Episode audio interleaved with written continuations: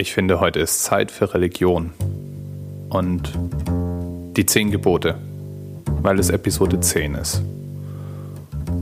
Und damit fange ich jetzt einfach mal an, uns allen in Erinnerung zu rufen, wie der genaue Wortlaut der zehn Gebote doch gleich nochmal war. Na, weißt du es noch? Kriegst du es hin? Ich bin der Herr, dein Gott. Du sollst keine anderen Götter haben neben mir. Du sollst den Namen des Herrn deines Gottes nicht missbrauchen. Du sollst den Feiertag heiligen. Du sollst deinen Vater und deine Mutter ehren. Du sollst nicht töten. Du sollst nicht Ehe brechen. Du sollst nicht stehlen. Du sollst nicht falsches Zeugnis reden wider deinen Nächsten. Du sollst nicht begehren deines nächsten Haus. Du sollst nicht begehren deines nächsten Weib, Knecht, Magd, Vieh, noch alles, was dein Nächster hat. In der Bibel gibt es mehrere Fassungen der zehn Gebote. Die unterscheiden sich zum Teil auch recht deutlich, denn abhängig davon, wo man nachschlägt, sind sie auch mal eingebettet in ausgiebige Speisevorschriften beispielsweise. So gibt es einen Satz an Geboten, in dem einem verboten wird, ein Zicklein in der Milch seiner Mutter zu kochen was ja heutzutage nicht wirklich überliefert wurde und ich glaube auch nicht für uns alle als Wegweiser gelten soll. Überhaupt kann man argumentieren, dass die zehn Gebote als Wegweiser nur eingeschränkt zu gebrauchen sind. Natürlich ist es gut, sich nochmal in Erinnerung zu rufen, dass man nicht töten soll. Die Frage stellt sich, ob man dafür wirklich ein Gebot braucht.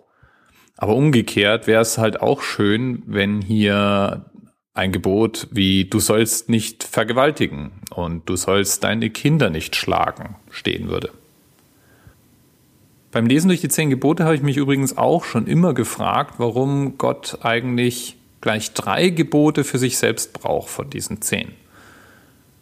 Nämlich das erste, zweite und dritte, die sich alle eigentlich damit beschäftigen, wie er verehrt werden möchte und dass man gefälligst keinen anderen Gott neben ihm verehren sollte.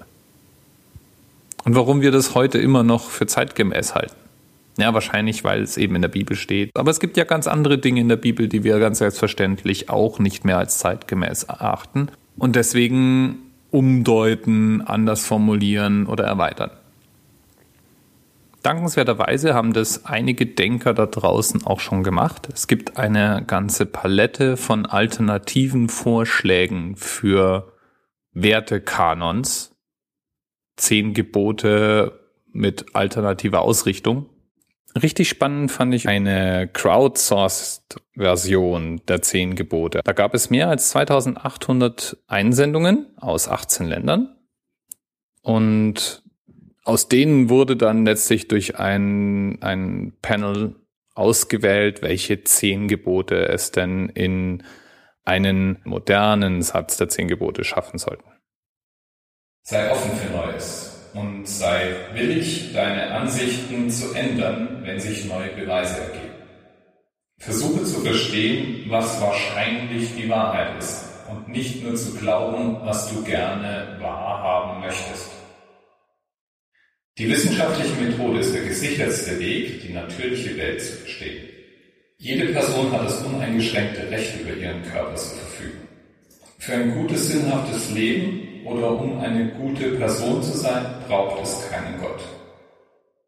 Beachte die Konsequenzen deiner Handlungen und akzeptiere die Verantwortung für sie.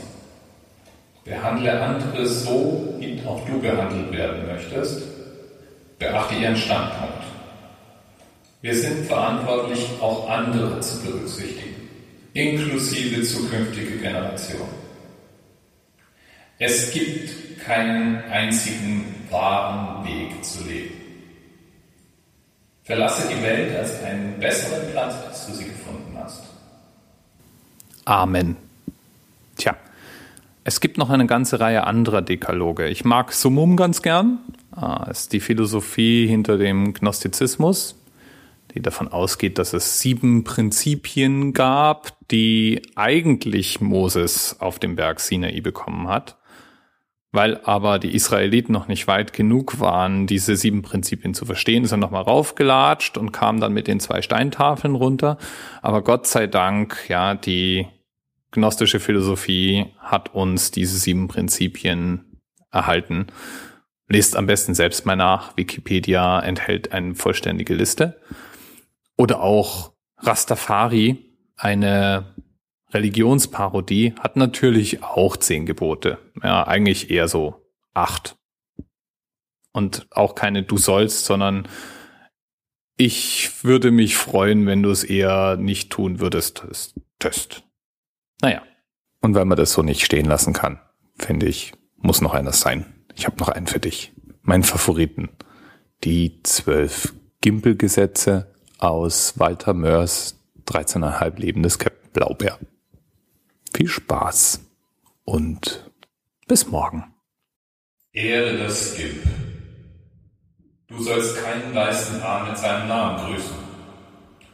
Du sollst kein Holz essen. Wenn du zwei übereinander gelegte Hölzer auf dem Boden siehst, sollst du sie nicht mit dem rechten Fuß vorwärts übertreten, sondern rückwärts mit dem linken. Ferner sollst du die Hölzer nicht verspeisen. Fällt der Schatten eines Geiers auf ein erloschenes Feuer, so musst du dieses dreimal neu entfachen, denn sonst droht großes Unglück.